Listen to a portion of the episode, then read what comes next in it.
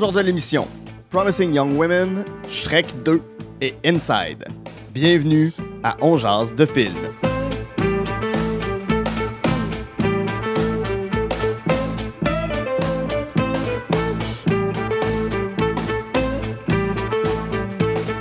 Bonjour à tous et à toutes, c'est Guy jase de film. La formule est bien simple. Je m'entretiens avec un ou une invitée de ses goûts en matière de cinéma. Ensemble, on passe en revue trois coups de cœur, un film détesté et un plaisir coupable. Ce sont les Goods de Bad and the Ugly de la cinéphilie de mon invité. Et aujourd'hui, c'est avec beaucoup de plaisir que je reçois une humoriste que j'ai découvert au courant de la dernière année.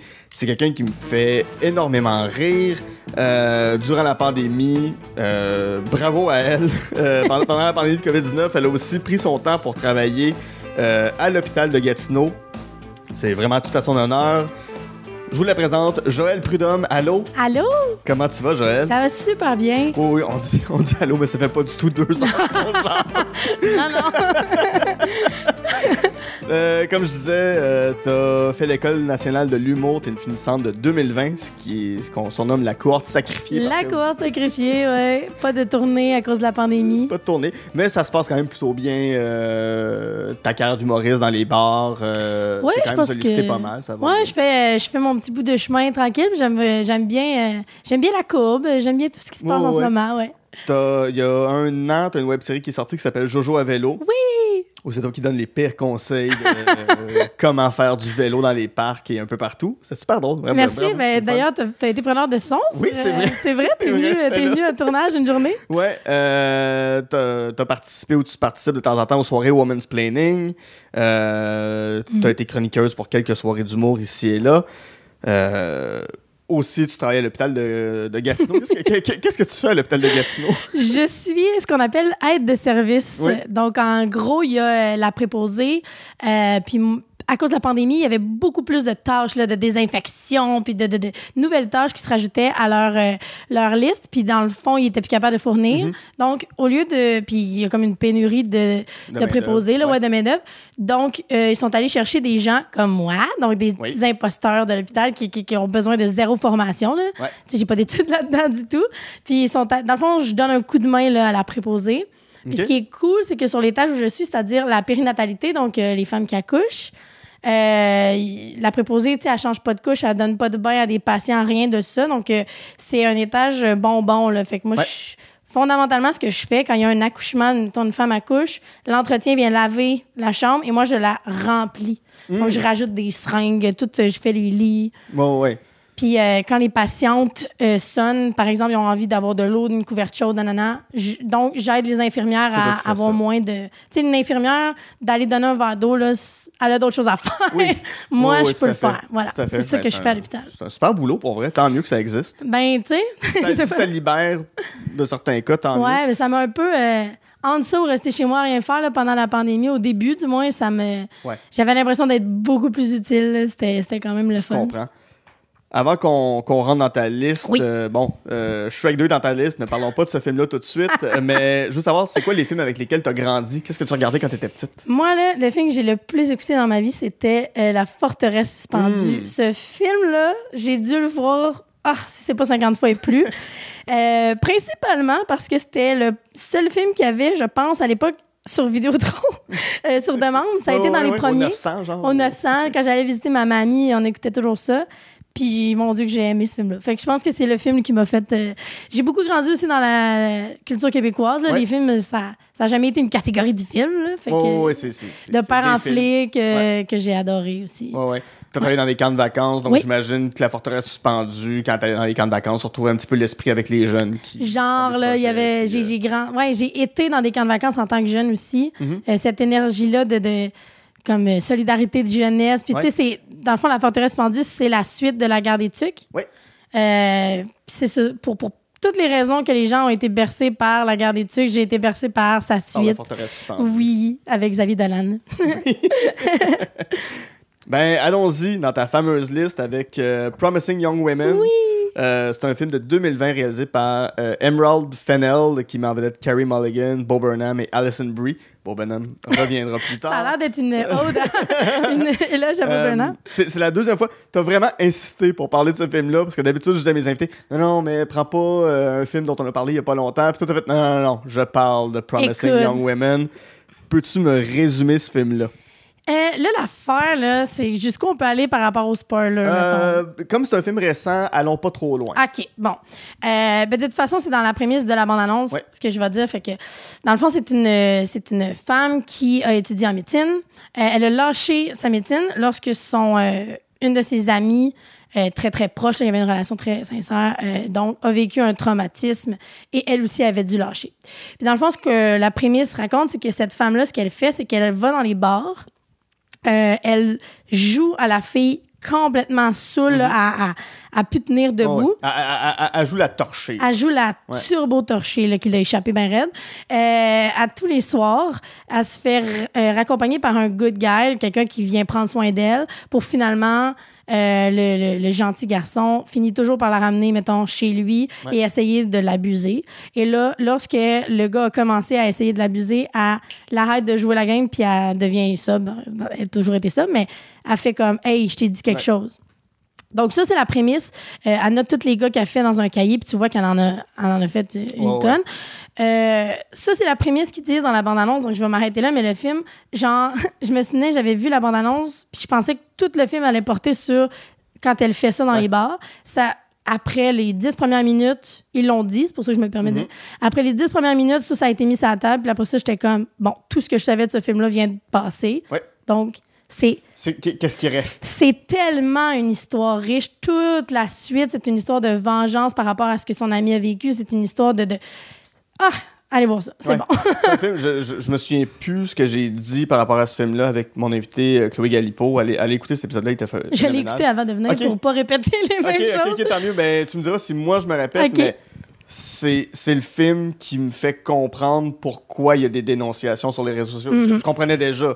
Je vois déjà pourquoi les, les surtout des femmes se rendent sur les réseaux sociaux pour dénoncer, mais ce film-là te met en face qu'il n'y a pas d'autres avenues, qu'il n'y a pas d'autres possibilités. Ouais, ce film-là, il y a des phrases, il y a des mots qui, qui- que je trouve. Ce film-là devrait être présenté dans les écoles secondaires. Je, je le pense fermement. C'est un film important pour la culture du Ouais. viol. Dans- oui, oui. Dans, dans- dans les cours d'éducation sexuelle, ça devrait être là Hey, à 100%. vraiment. En, en tant qu'exemple de ne faites, pas, ne faites pas ça parce que ça peut vous mettre en danger de Oui, oui, faire absolument. semblant d'être sous, mais sur les notions de consentement, sur les notions de D'introspection. d'introspection, Ouais. euh, sur, sur les abus, puis sur les impacts aussi. Ouais. Tu sais, le titre Promising Young Woman fait écho au la fameuse phrase Promising Young Man. Mhm. Tu sais, souvent on dit ça, euh, oui, mais pensez aux jeunes hommes qui se font accuser faussement, c'est Ouais. toujours la chose qu'on entend là, ouais, dans on va les... détruire des carrières et des réputations. Oui, c'est peut-être un homme euh, prometteur à une grande carrière.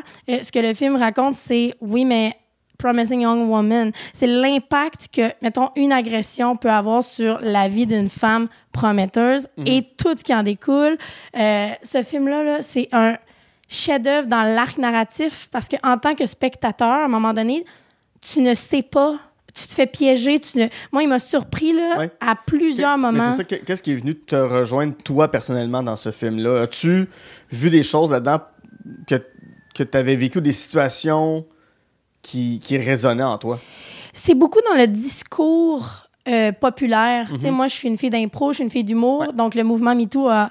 toute ma sphère de vie a été touchée. C'est drôle, là. hein? On dirait que du jour au lendemain, il y avait 50% moins d'improvisateurs et d'humoristes. Ben, tu sais, puis je veux dire, des discours euh, de Not All Men, des discours de... de, de euh, faut pas dénoncer sur Internet. Tous ces discours-là, je les ai entendus et ils Ouais. font écho dans ce film-là, puis elle y répond. Ça met...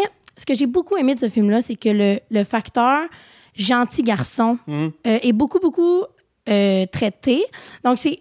Premièrement, petite parenthèse, mais le, le casting de ce film-là est exceptionnel. Ils ont été chercher tous des acteurs euh, aimés du public dans les comédies. Donc, euh, Bo Burnham, le gars qui jouait euh, aussi dans, Dans euh, Superbad. Superbad. Il y a Euh, aussi... Christophe- Christopher Mintz-Plasse. Voilà. il y a aussi le gars qui jouait dans euh, New Girl. Ouais. Euh, c'est Schmidt. c'est tous des acteurs là, qui, que normalement. Puis même, en fait, 100% des personnages, même les femmes qui jouent là-dedans, c'est des acteurs-actrices qui. qu'on est à- qu'on se dirait c'est des gentils Oui. dans le film. Puis euh, que tu réalises que même les, les personnages qui pensent être des gentils puis qui pensent être des alliés, il y a le facteur faux féministe, tout ça, tout ça qui est abordé, qui eux font des actes méchants. Fait que je trouve ça tellement pertinent d'arrêter de voir le monde comme il y a des gentils, il y a des méchants. Puis de, de- de plus traiter la zone grise entre tout le monde doit faire l'introspection Ouais. sur leurs actions. C'est- mais c'est- Tellement c'est pertinent. tellement vrai ce que tu dis parce que je pense juste au personnage d'Alison Brie, Mhm. qui est son ami du collège, qui va se marier avec un gars que, oh, il, il était peut-être pas correct finalement. Euh, c'est vrai, Alison Brie, on l'a toujours vu dans le rôle de ce qu'on pourrait qualifier entre guillemets de girl next door, là, Ouais. la, la, la fille cute, gentille, un peu innocente, un peu ingénue, comme ha ha ha, je m'amuse, puis rien ne m'atteint, mais c'est ça, ouais, comme dans Community.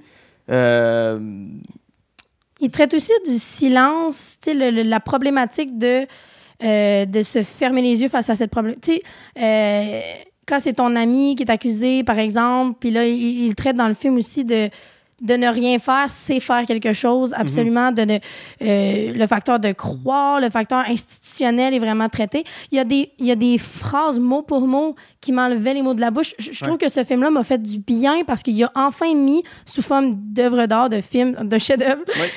tout ce que je pense. Ce, ce film-là respecte à 100% ce que la culture du viol, le problème, les solutions, tout ça. Et la fin amène. J'a- J'adore les films où ça se termine puis on en parle pendant des heures après. La fin de ce film-là, je vais vraiment pas spoiler, mais juste que cette solution-là qu'elle a trouvée soit fondamentalement la seule qui Ouais. puisse fonctionner, ça en dit long sur la Ouais. culture du viol. Je trouve jusqu'où elle est prête à aller, elle est prête à aller très loin. jusqu'où certaines formes de criminalité sont plus euh, bannies, donc euh, trigger warning, mais le viol et l'agression, je trouve tout est pensé euh, aussi. Puis le film est pas lourd parce que Mhm.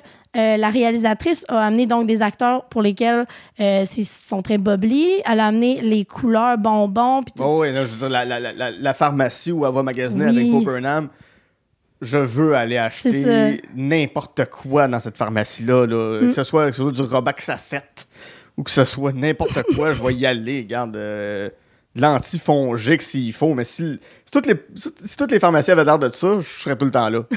C'est ça, mais C'est des magasins de bonbons. là. Elle a tous ses doigts sont tous euh, une couleur différente, Oui, tout oui, ça. oui. Puis il y a aussi le. Je trouve ça. C'est une réalisatrice. Ouais. C'est un film fait par une femme. Ça, ça paraît. Parce que souvent, les films de vengeance où il y a des femmes, par exemple Kill Bill ou tout, tout- tout autre qui vous viennent en tête, souvent, c'est des hommes. Puis la vision de la vengeance féminine est, est traitée, je trouve, d'un point de vue masculin. C'est-à-dire? C'est-à-dire que souvent, la colère va rendre les femmes plus fortes. Puis là, c'est de la vengeance, puis c'est comme cette femme forte combat comme un homme dans Ouais, un ouais, univers ouais. masculin. Elle apprend un peu à devenir, entre guillemets, radiophonique. Un homme. Un homme. Exact. Tandis que cette vision-là de ce film-là, c'est un. Premièrement, c'est un film d'amour. Il y a toute une histoire d'amour avec Bo Burnham euh, Mhm. qui est traité comme un film en gros guillemets de stéréotypes de filles. C'est un film de. Ouais. Mm, Puis le personnage qui se venge, tu la vois s'effondrer de minute en minute dans le film. Donc ce n'est pas la- le trauma qu'elle vit ne la rend pas plus forte, au contraire, Ouais. ça l'affaiblit. C'est aussi de montrer que non, créer des agressions, ça ne te rend pas plus fort, là, ça t'affaiblit. Fait que tout ça, le fait que ce soit traité comme un gros film de filles, Mhm. puis que finalement, c'est un personnage principal qui se venge, toute cette, c'est la première fois que je voyais un film euh, comme ça qui était autant, je trouve, d'un point de vue féminin, je trouvais ça Ouais. merveilleux. Ouais. c'est intéressant, ça, ce que, ce que tu dis sur les, les films de vengeance de femmes qui doivent, ap- qui doivent adopter des comportements plus masculins pour Les femmes fortes, c'est juste des femmes qui, au final, agissent comme des venger hommes. comme des hommes. Puis Ouais. c'est- une, une de mes amies m'avait fait réaliser ça un moment donné parce que c'est quelque chose dont était, elle- qu'elle était tannée de voir. Puis, tu sais, par, par exemple, un moment donné, on parlait des, des, des Jedi dans Star Wars. Mhm. Son point, c'était je suis tanné parce que la, la règle des Jedi, c'est contrôle-toi. C'est c'est des notions qui sont très masculines aussi de non, ne vis pas tes émotions, n'accepte pas qui tu es, Ouais. reste froid, reste. Tu sais, c'est- de tuer un peu l'humanité, puis là, ben, tous les fans de Star Wars vont m'écrire pour me dire non, c'est pas ça, des Jedi, ça, tu viens de te blablabla. faire des ennemis. Regardez, je m'en fous, écrivez-moi pas pour ça. Là. Mais la première fois, je pense, Promising Young Women a ça. Puis l'autre fois où j'ai vu un exemple comme celui-là, c'est dans le film Captain Marvel, OK. où euh, un moment donné, il faut qu'elle se batte contre son entraîneur. Son entraîneur est très dans le ne vis pas tes émotions, puis sois pas. Ne, ne laisse pas ton Ouais. cœur te guider, puis tout ça. Puis à un moment donné, ils finissent par se battre, puis il dit euh, Mets en, en- en pratique ce que je t'ai appris. De pas te laisser gagner par tes émotions, puis elle est juste comme Je suis plus forte que toi. Mais tu veux pas que je sois plus forte que moi, que, que, que Que toi. ouais. Si j'utilise pas mon cœur, puis si j'utilise pas cette force-là, puis mes émotions, c'est sûr que je te bats pas. C'est ça. Tu, tu me demandes d'oublier mes forces. Ouais, c'est ça, c'est ça. Puis non, si je réagis par l'instinct, je, je, je vais te planter, puis je trouve ça formidable. Il a fait comme, non, non, je vais y aller avec mon cœur, puis je vais y aller avec ce que j'ai en dedans pour pas te satisfaire Pourquoi je, pourquoi je, je me sou- soumettrais à tes règles pour combattre? C'est ça qui est, qui, est, qui, est, qui est magnifique aussi dans Promising Young j'ai pas vu le, le- le film dont tu, tu Ouais, fais mention, mais ouais, pour moi, c'était une- pas une première, évidemment, mais j'adore voir des films qui sont réalisés par des femmes parce que je trouve que souvent le regard est différent. C'est vraiment dur à mettre des mots dessus. Je je trouve ça Mhm. difficile de, de voir la. Mais je sais pas comment le verbaliser, mais c'est ça, je trouve que souvent, le regard, je veux dire, la vision du monde, on a des réalités qui sont encore aujourd'hui différentes. Donc, la Ouais. vision est intéressante. Puis dans ce film-là, euh, elle est non seulement intéressante, mais pertinente, importante. C'est... Puis je veux dire, oui, c'est un film important, que je dis qu'il faut que les écoles le voient, mais ça reste une fiction tellement divertissante. Comme je disais tout à l'heure, tu te fais avoir dans... Puis tu te fais aussi avoir dans des, euh, je vais dire, clichés de films, ce qui n'est pas nécessairement péjoratif, mais tu, tu te fais avoir dans des... Tu penses que, OK, ça, ça va arriver parce que j'ai vu ça tellement souvent. OK, là, là, telle affaire va arriver, puis là, je le vois venir. Finalement, c'est pas ça du tout. Là, tu te fais surprendre à avoir des, des façons de penser cinématographiques. Fait que c'est vraiment un film, je, je pense, qui va traverser l'histoire. euh, ouais. Je veux savoir aussi, tu as parlé de- d'impro, d'humour tantôt, sans dire que les c'est- dur de dire que c'est pas des milieux qui sont sexistes, mais c'est des milieux où. C'est des boys clubs. C'est des boys clubs. Puis C'est beaucoup. Justement, c'est des hommes qui sont surreprésentés dans ces milieux-là. À quel moment tu as commencé à faire de l'impro? En quelle année à peu près? Mon Dieu, mon Dieu, mon Dieu. Euh, L'impro, là, j'étais en donc 2009-2010. OK. Ça fait comme Mais d'en 10, faire plus. 12, 12 ans que j'en fais. OK. Puis faire partie de ligues plus.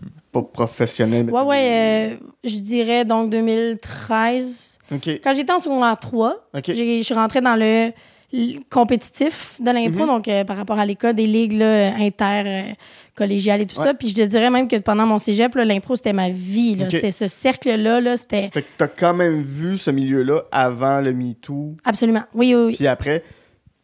Est-ce que c'est le cas pour l'humour ou l'humour, t'as découvert ça après 2017? Non, non, l'humour aussi, je l'ai vu. Je veux dire, j'étais quand même jeune, Mhm. mais je- je- je- j'ai toujours su, ben toujours su, ça fait longtemps que je vais être humoriste, ça fait longtemps que j'ai gravite autour, mais euh, l'humour, mettons, quand j'étais à l'école de l'humour, il y avait déjà eu la liste de Ouais. 2017, fait que le MeToo et tout ça, fait que non, l'humour, je l'ai plus vu après, le Mhm. MeToo, l'impro avant. Ouais. Parce que c'est ça, la, la- la question sous-jacente, c'est plus de savoir est-ce que tu as vu l'évolution se faire ou est-ce qu'il y a une évolution, puis est-ce qu'il y a encore des choses à changer? Est-ce qu'il y a des choses pour lesquelles tu te dis, je peux pas croire que ça, ça se fait encore ou que on laisse encore ces gens-là être comme ils sont? Euh, oui, aux deux, aux deux questions, euh, oui, il y a une évolution, mais oui, il y a encore des choses à, Mhm. ce qui arrive, euh, ouais, euh, comme on disait, c'est, tu t'as pas osé le dire, mais ça l'est, c'est des univers qui sont sexistes. Mhm. C'est juste de faire réaliser, d'ouvrir les yeux sur des réalités euh, que vivent, mettons, les femmes qui, qui évoluent dans ces milieux-là. Euh, Puis ça, souvent, ben, je, vais- je vais prendre l'exemple d'impro. Euh, Ouais. Souvent, là, on, on est de plus en plus dans des ligues qui se veulent paritaires. Mhm. Ça, déjà, il y a eu une évolution. Avant, souvent, il y avait comme le minimum de filles par équipe. Là, on est rendu que les ligues sont fiers d'annoncer nous sommes paritaires. Bravo, tu sais, déjà, déjà c'est bien. Ceci étant dit, souvent les présences sur scène d'une fille vont avoir des rôles moins importants. Souvent, c'est pas la fille va pas faire le rôle qui punch plus, la fille va pas faire le rôle le plus important de l'impro. Ouais. Souvent, les filles, on est euh, obligé de jouer là, la mère, la blonde, euh, Nunuche, tout ça. Ouais. C'est encore, c'est encore très stéréotypé. Voilà. La maman et la putain, là, pour Oui, les puis, deux grands euh, tu sais, mettons, stéréotypes. souvent le clown euh, rouge versus le clown blanc, souvent c'est les gars qui ont le rôle plus rouge, plus émotif, Mhm. impulsif, puis la fille plus doit construire l'impro. Là, je généralise évidemment que c'est pas comme ça partout tout Ouais. le temps, mais c'est vraiment un phénomène qui revient. Tu sais, puis c'est dur à prouver. Les présences, tu sais, mettons, tu tu te fais envoyer sur une impro, mais ton rôle n'est pas important. Puis quelqu'un dit Ouais, mais on a joué égal. Regarde, tu étais sur cette impro-là. Ouais, mais j'ai eu. J'ai pas eu le rôle important de l'impro. J'étais toujours comme en soutien. Ouais. Fait que c'est- vraiment dur de, de, de prouver ces genres de choses-là. Puis il faut juste écouter le ressenti des filles. Je- un des bons exemples que j'avais, dans une ligue où il n'y a pas de, de- de coach, parce que souvent Mhm. le coach ou la coach ont un regard un peu plus extérieur pour savoir justement, pour voir ce genre de, de présence-là. Bon, dans une ligue où il n'y a pas de, de coach, euh, j'ai remarqué que souvent les, les, les gars, mettons, vont mettre, on dit mettre son point, ça veut dire vouloir y aller. Ouais. En impro, c'est tu mets ton point puis on dit OK, vas-y. Euh, les gars, souvent, allaient mettre leur point euh, plus souvent dans des impros, puis ils allaient moins être gênés de faire comme que celle-là, je la, Ouais. je la veux, celle-là, je veux y aller, je veux y aller. Les filles, j'ai remarqué qu'on était beaucoup plus dans le Ah, mais là, je trouve que ça fait beaucoup de temps que j'ai joué, que je à l'Est, nanana. On a un regard un peu plus global. Et surtout, une fois, j'avais fait une comparaison. J'avais noté le nombre de présences euh, le match d'avant d'un un joueur Mhm. de mon équipe. Le match suivant, je me suis dit, je fais exactement le même nombre de présences. Lui, ça avait dérangé personne. Mais moi, là, je m'étais fait parler après, puis c'était comme, Joël, euh, tu prends beaucoup de place, Ah, tu joues beaucoup. Ça, c'est le genre de, de- de- de sexisme euh, in- intégré, de intégré, ouais. misogynie intégrée, parce que moi, qui est une fille qui prend autant de place qu'un gars, on a l'impression que j'en prends plus, Mhm. alors que non. Ce genre de phénomène-là, il y en a. C'est des milieux Parce comme qu'on ça. est habitué que les gars vont prendre leur place, puis c'est Mhm. ça, une fille qui décide de prendre sa place, c'est suspect. Tu sais, en humour encore aujourd'hui, il n'y a pas. Tu sais, j'ai une jeune carrière, mais il n'y a pas une fois dans ma vie que j'ai eu une entrevue où on m'a pas demandé si c'est comment être une fille en humour. Ah ouais. C'est frustrant, tu fais. Puis c'est important d'en parler, ça me fait plaisir. C'est une bataille que je vais mener toute ma vie, puis que je la porte là, dans mon cœur. Puis dans... Mais, Christy, si ça avait été un gars, t'aurais pas passé. on- Il aurait pas fallu qu'il tombe dans le sérieux. de de- C'est comme. Tu sais, mettons, tu te fais inviter, à tout le monde en parle. Euh, t'es un gars, ben là, tu vas pouvoir parler de ton show 100% du temps puis être drôle. Mais si t'es une fille, tu vas parler, bon, 80% de ton show puis 20% de féministe, d'être, tu sais, comment Ouais. une fille en humour. Tu sais, je trouve ça sain dans le sens que plus on en parle, plus ça aide. Mais tu comprends-tu que Ouais, ouais, ouais. c'est c'est quand même un facteur euh, qui nuit. Je, je, je, te garantis, je te pose pas la question de c'est comment être une fille dans, dans ton milieu. C'est comment être une fille quand tu regardes des films? Oui, ben non, ben, oui, ben non, ça. Mais tu sais, par, par la bande, tu, tu réponds quand même à ces questions-là. euh, mais tu sais, mais je comprends que c'est une question tellement. Qui, qui- qui a fait son temps, là. Veux dire. euh, hey, il posait la question à Lise Dion en 94, là. T'es- Mhm. T'es à peu près la seule fille à ce moment-là à faire de la scène. Je veux dire, à un moment donné, tu sais. Ouais. Il y a une réponse de Corinne Côté que je cite, que je trouve qui est la meilleure réponse à cette question-là. Mhm. Mais c'est, elle disait toujours, euh, Ben, c'est comme un gars, sauf que nous, on nous pose la question. Je trouvais ça tellement bon. C'est, c'est ça. C'est pareil qu'un gars, sauf que nous, on nous le demande. Ouais. Ouais. Par contre, ben, par le film que tu m'amènes, on parle de féminisme. Évidemment. On peut revenir. Mais j'ai mentionné tantôt que tu as fait euh, Woman's Planning, Mhm. euh, le cabaret Woman's Planning. Tu, tu y as participé, tu l'as pas lancé, mais c'est quoi cette soirée-là? Puis comment tu intègres euh, les notions de féminisme dans tes numéros? Donc, ouais, euh, Parce que Women's- tu en parles, parce que Ouais, c'est- oui. présent. Women's Planning, donc, ça a été créé par Annemie Leducroix et Anne-Sarah Charbonneau. C'est un show, donc, euh, tu sais, le men's planning, c'est des hommes qui expliquent des concepts à des femmes. Donc là, ça se veut inverse. Donc, c'est Mhm. les femmes qui vont aller euh, expliquer des concepts. Euh, puis c'est pas que ça, là. Il y a aussi de, de l'humour complètement, euh, on va dire, euh, qui n'est pas engagé. ah, Ouais. Le terme engagé, je l'ai, mais tu sais, de l'humour qui n'est pas nécessairement socialement. Ouais. voilà. Puis sur le show, il n'y a que des, soit des femmes ou des minorités de genre. Mhm. Donc, ce n'est que ça. Hum, moi, ben, premièrement, j'adore ça parce que ça crée un safe space. Il faut Oui. savoir que l'ambiance dans une loge, quand c'est un show avec que des femmes ou des minorités de genre, versus c'est tellement des loges différentes. Et Ah, on va. ouais. Oui, oui, oui, c'est. Ça serait. Honnêtement, ça serait pertinent de, de, de filmer puis de voir. C'est- fou la Une différence. Je- caméra, puis Ouais, on vous écoute. Ça Là, ouais. un bon documentaire. mais euh, mais Les euh, loges. Surtout point TV la semaine prochaine. les loges. Puis, euh, ben c'est ça, c'est le, le, le show, c'est un safe space, on se sent bien, on se sent pas non plus. Il y a quelque chose quand tu es une fille en humour que souvent, tu as comme le poids de toi, il faut que tu performes plus parce que tu portes le fardeau d'être une fille. Là, si quelqu'un t'aime pas, ils vont faire J'aime pas ça, les filles en humour. ouais, ouais. Il y a, puis ça, je veux dire, c'est, c'est, c'est- c'est- ça revient beaucoup, beaucoup, beaucoup. Euh, puis il y a aussi le facteur de si t'es pas bonne, tu seras pas rappelé parce que c'est plus facile de pas rappeler une fille, tout ça. Mhm. Fait que le facteur de performance est moins là. Pourtant, les shows sont super bons quand même. Ouais. Ça, c'est cool. Puis moi, mettons, je réalise, là, depuis que je suis sortie de l'école, euh, je suis encore dans la période de ma carrière où je veux dire, je me cherche. J'adore ça. J'adore devoir me chercher comme ça, mais. euh, tu sais, dans ma vie personnelle, je deviens de plus en plus militante. Mhm. Euh, oui, féministe, mais de façon générale. Tu sais, je suis plus informée, je fais plus d'introspection sur la, tout ce qui m'entoure, ce qui fait que mon humour s'en ressent. Je pense que c'est bien dur de faire de l'humour puis qu'on voit pas nos valeurs. Euh, fait que euh, c'est facile. Pour moi, pour moi, des numéros féministes, c'était comme. J'ai pas fait exprès d'écrire un numéro féministe. J'ai juste pris un numéro que, qui fitrait dans le concept, parce que Ouais. ce que je fais est de plus en plus féministe, parce que je le suis. Mhm. Fait que non, c'était. C'est ça. C'est intéressant. Super intéressant pour vrai.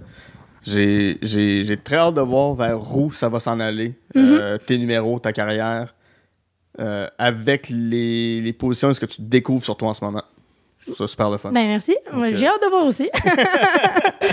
puis ouais, fait que puis mais le film traite c'est pas un film plus féministe que euh, qui traite de la culture du viol. Ça se veut féministe parce que c'est un fléau. Mhm. Oui. Mais c'est vraiment un film sur euh, la culture du viol, le, le good guy, ça déconstruit des concepts. Ouais. Qu'on voit encore beaucoup en humour. Mon Dieu, oui. la, la culture du viol que hey, peux- puis, puis même des, des humoristes qui sont hyper gentils là, qui sont hyper euh, allumés sur les enjeux féministes Hop, à un moment donné, il y a une blague qui va glisser sur la banalisation du viol. Moi, une blague que j'ai entendue par plein de monde.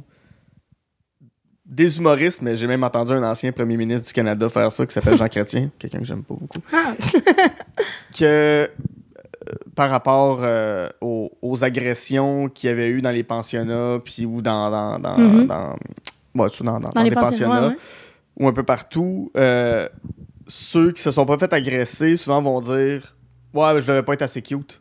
Hmm. C'est tellement dégueulasse dire ça. Ah, ouais, j'ai entendu des humoristes connus faire cette blague-là, puis je suis comme hey, pour vrai, c'est non non non non, c'est pas le fun là. C'est, ouais, c'est Pour toutes effectivement. les personnes qui se sont fait agresser, euh, non, c'est Tu sais, dans la vie, on peut rire de tout, puis je le crois fondamentalement, mais Ouais, tout mais dépend de l'angle. ouais. ouais. absolument. Puis ça, ben, c'est, c'est un angle qui fait qui est assez facile. là. comme si. euh, c'est ça. C'est carrément de la culture du viol, il n'y a pas d'autre mot. C'est carrément. euh, c'est la faute à une fille qui était trop belle ou versus t'es trop laide pour être même violée. C'est terrible, mais ouais. Ouais, ouais. Non, non, c'est ça. C'est, de remettre la faute sur le dos de la victime, encore une fois, ou, Mm. ou du survivant ou de la survivante.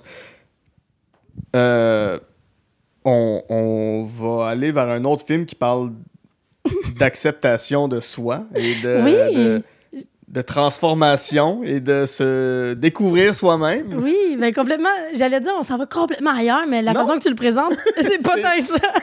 Promising Young Woman et Shrek 2, même film.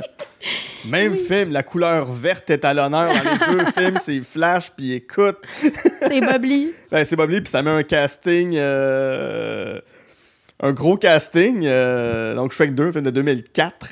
Euh, qui met en vedette Mike Myers, Cameron Diaz, Eddie Murphy, Julie Andrews, Antonio Banderas dans le rôle du chapeauté. Du chapoté, oui. et John Cleese dans le rôle du papa de, de, de Fiona. Pourquoi Shrek 2 Man, Attends, attends, attends. Pourquoi pas Shrek 1 Pourquoi Shrek 2 Qu'est-ce qu'il y a dans Shrek 2 Ouais. C'était précis mon affaire, hein? Shrek 2. Ça aurait pu être Shrek 1, mais ça aurait pas pu être Shrek 3. Mais- Shrek the Third. ouais, ouais. Euh, j'ai choisi le 2 parce que je l'ai revu récemment, puis j'étais comme, maudit que c'est bon. C'est ah, c'est tellement un film que je trouve euh, bien écrit, ça me fait rire. L'univers de Shrek en général, euh, cette façon-là de faire des films, disons, pour enfants, mais qu'il y a plein de hints qui ne sont pas vulgaires, Mhm. mais c'est juste des blagues de deuxième degré que les adultes peuvent comprendre. Ouais. Il y en a tellement dans ce film-là, puis c'est juste... Je, je- c'est vraiment un coup de cœur. À chaque fois que je vois ce film-là, je me reconvainc que Seigneur, c'est bon. Je- puis pourquoi le 2 particulièrement? J'ai toujours trouvé qu'il était plus... euh, euh, je sais pas, j'aime mieux euh, sa courbe narrative. Je- Il y a beaucoup plus. Ben, il y a autant de. de comme de, de, de petits clins d'œil à l'univers des princes, princesses, Mm-hmm. euh, toute le fée, la féerie, tout ça qui- qu'il y, y avait dans le 1. Je trouve que le 1, les blagues, c'est beaucoup ça. Tu sais, c'est comme. Euh, c'est méta, là. C'est c'est les personnages qu'on voit partout qui, qui sont oubliés, tout ça. Euh, pourquoi le 2 Je sais pas, parce que c'est lui- c'est lui que j'ai revu, mais euh, Ouais. les deux, là, sont sont tellement bons. Puis dans, dans Shrek 2, il y a tout le rapport aussi à. comme cette espèce de complot-là, puis de jusqu'où on est prêt justement à changer pour quelqu'un qu'on aime. Ouais, ouais, ouais. C'est- C'est vraiment intéressant. Mais c'est c'est des, c'est des thèmes qui reviennent dans les deux films aussi. Ces clichés de beauté, puis de. Revoir l'amour autrement. C'est De se soumettre à quelqu'un. Hey, en 2004, là, je trouve quand même que c'est des. Je trouve c'est des films qui ont tellement bien vieilli. Oui, vraiment. puis Ouais. Fiona est quand même tiraillée entre ben l'homme que j'aime me trouve belle comme je suis, Uh-huh. c'est-à-dire en ogresse. Ouais. Puis mes parents acceptent pas ça que sois pas la, la, la belle fille mince et standards. et standard. Mhm. C'est une déconstruction des standards euh, Ouais. aussi. Puis de. euh, comme quoi, euh, dans la vie, tant, que- tant que tu es accepté, puis que tu es aimé, puis tout ça, que fond- fondamentalement, la beauté, c'est tellement subjectif dans l'œil qui la regarde. C'est un peu ça Mhm. le thème de Shrek. C'est que pour Shrek, Fiona en, en ogre est beaucoup plus belle, slash beaucoup plus vraie Ouais. qu'en princesse. Puis tu vois l'évolution de ce personnage-là, de Fiona, qui est tellement intéressante aussi par rapport à. Elle n'est pas elle-même, elle joue la game. là, au début, quand elle est princesse dans le 1, elle joue vraiment la game de la petite princesse. Puis dans le 2, une femme beaucoup plus affirmée, beaucoup Ouais. plus forte, parce que là, elle, elle est elle-même, genre. Je trouve ça. Tout à fait. C'est vrai.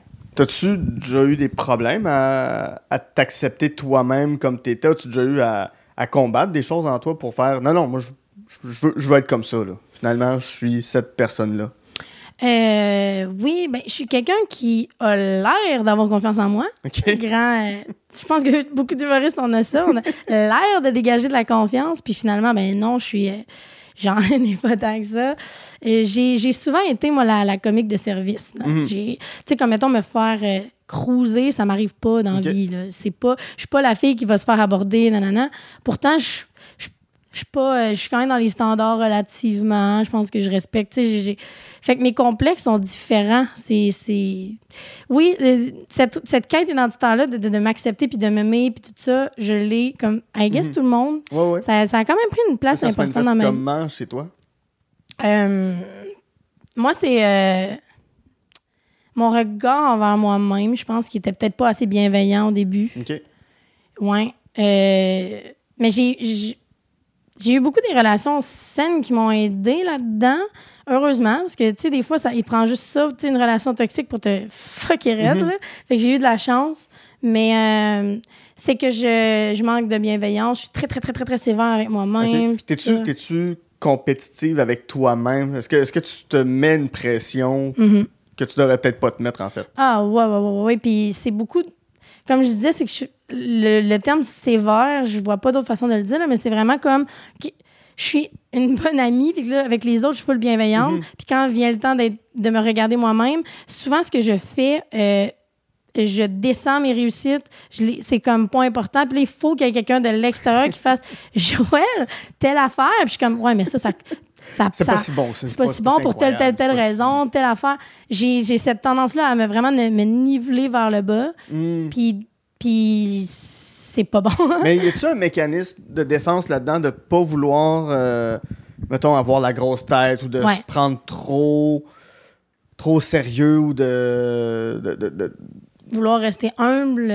ouais, c'est une quête d'humilité ou Ouais. de, de pas tomber dans le ah ouais non je suis bon. Ouais, je pense que oui. Mais il y a une limite. on- ça, ça se voit, mais effectivement il y a une limite là. Puis C'est pour connaître ses bons coups à un moment donné. C'est ça l'affaire. C'est que euh, je pense que oui, j'ai tellement peur d'être que- d'être quelqu'un. Premièrement, la peur du regard des autres, le jugement, c'est vraiment quelque chose qu'il faut que je travaille. C'est fou.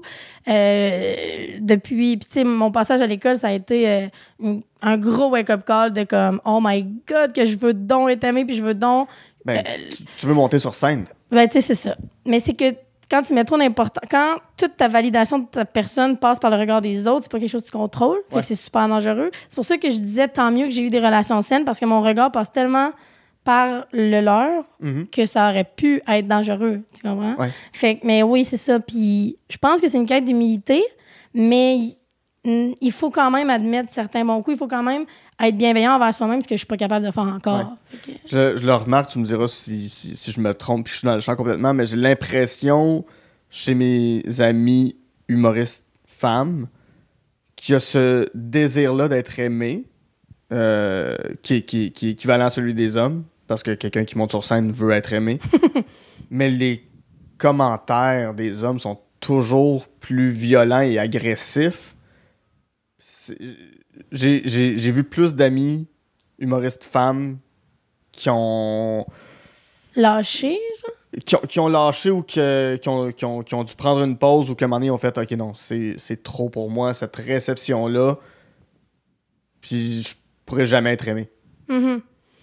Le- le- Euh, L'as-tu déjà vécu, l'as-tu déjà ressenti? Ben, je- euh, non, dans le sens que j'ai pas encore expérimenté là, le gros hate euh, Mhm. public. Je pense que ma carrière n'est pas rendue là. Tant mieux, dans un certain sens. Euh, mais je, je vois effectivement beaucoup plus dans la sphère médiatique.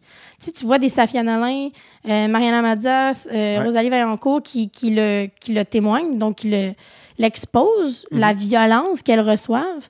Je, je suis pas mal convaincue que oui, elle doit être plus forte pour les femmes pour toutes les raisons que j'ai mentionnées tout à l'heure. Cette pression-là que les filles, on a d'être. Faut toujours être plus, faut toujours qu'il y ait quelque chose de plus Mhm. parce que on dirait. C'est vraiment insidieux, c'est dur à prouver, mais je- le seul exemple qui me vient en tête est vraiment champ gauche, là, mais je vais le dire pareil, parce que là, en ce moment, c'est ça. Euh, tu sais, les shows de Super Bowl. Ouais, on va ouais. là, on va là.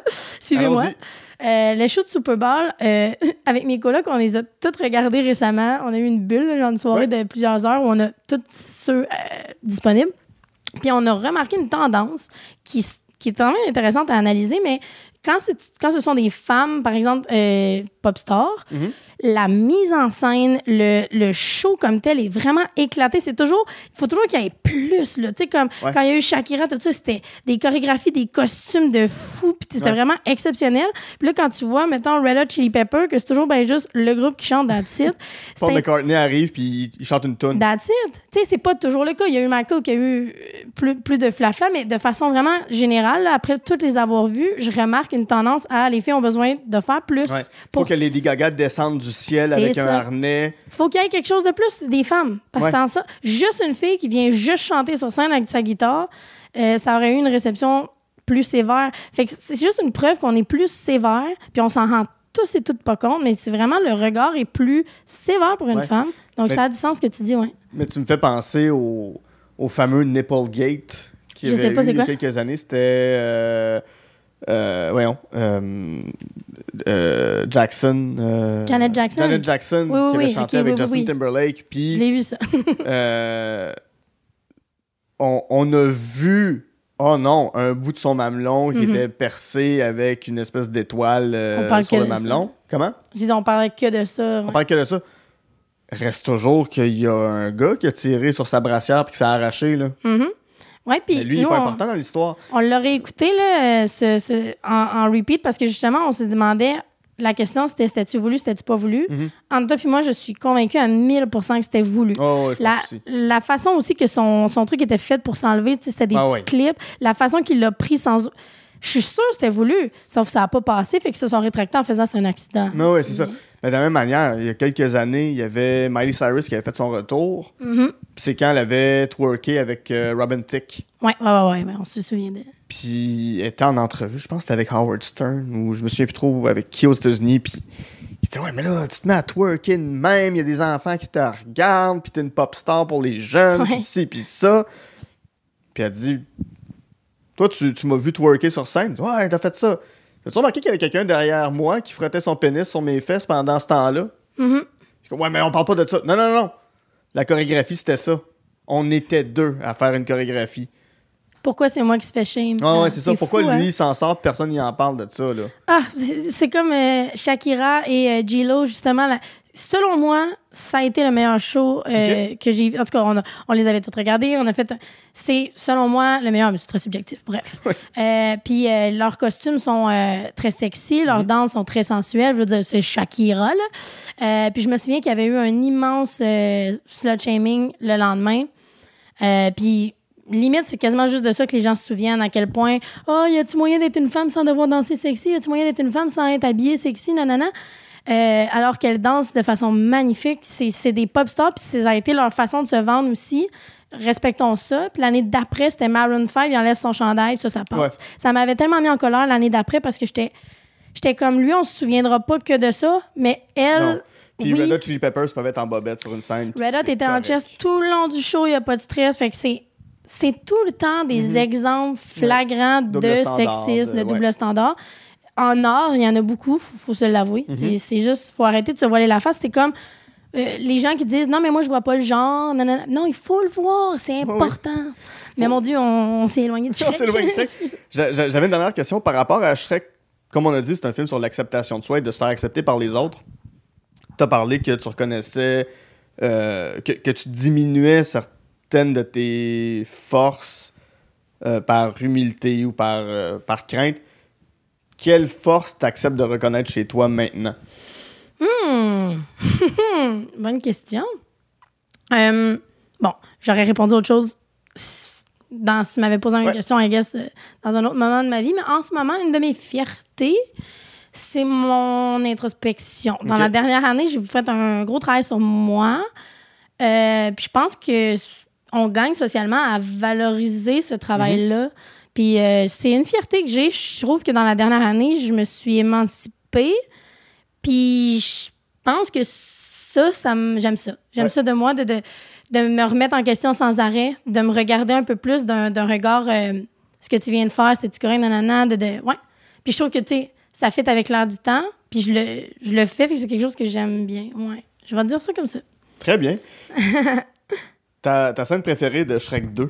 Je veux Oh savoir my c'est quoi? God! Ah! Ton moment préféré Ah, dans ce film-là? OK, il y a un moment où ils se font arrêter par la police, euh, Poté et Lane. Ouais. C'est un moment là, de quelques secondes. C'est juste un gag de drogue. Ça m'a fait. Et la police trouve un sac chat, du catnip. puis il fait genre, euh, c'est juste pour. Ah, c'est- pour, euh, ouais, c'est pour, mes, pour mes rhumatismes. mes- C'est tellement drôle. Ça, là, j'ai fait pas, j'ai ri. Là. Ça m'a. C'est bon gag. Très bon gag de weed en 2004.